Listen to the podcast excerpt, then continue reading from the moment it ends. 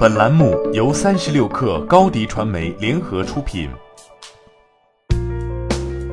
本文来自三十六氪作者袁思来。五 G 无疑是二零二零年手机行业最热的词，然而热闹之下，联发科四 G 芯片已经悄无声息被抢订一空。根据供应链的消息，华为、OPPO 等手机厂商纷纷追加联发科四 G 芯片的订单。最受欢迎的 Helio P22 芯片上半年的出货量会达到两千五百万套，产能紧缺，缺货一直要到三月才会解决。这足以可见市场对低端 4G 手机的需求并没有减少。5G 手机虽然热门，但是用户换机意愿似乎并没有那么强烈。目前国内 5G 基站覆盖还远没有达到普及的程度，况且 5G 网络除了速度提升外，缺少杀手级的应用。加上大内存、配置均衡的五 G 手机价格居高不下，种种要素叠加，让不少人却步。此前，OPPO 的副总裁吴强在接受采访时也表示，真正五 G 手机大规模普及要二零二零年中下旬。现在换机的仍然是经济实力比较雄厚，同时对科技足够了解的用户。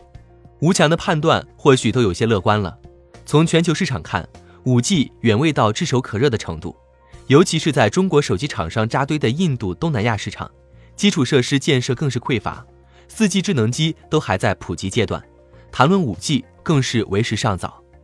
以小米来说，最新的财报显示，小米在海外的平均零售价格出现了下降，可以推断出海外走量的仍然是低端机，这足以让厂商们感到焦虑，心心念念的换机潮可能迟滞，海外市场短期则很难看到利润的突破。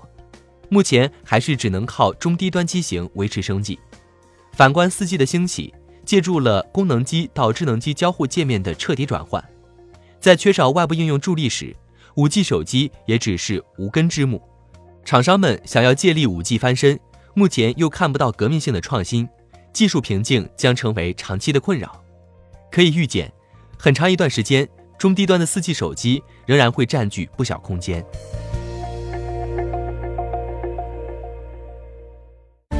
欢迎添加小小客微信，xs 三六 kr，加入克星学院，每周一封独家商业内参，终身学习社群，和大咖聊风口、谈创业，和上万客友交流学习。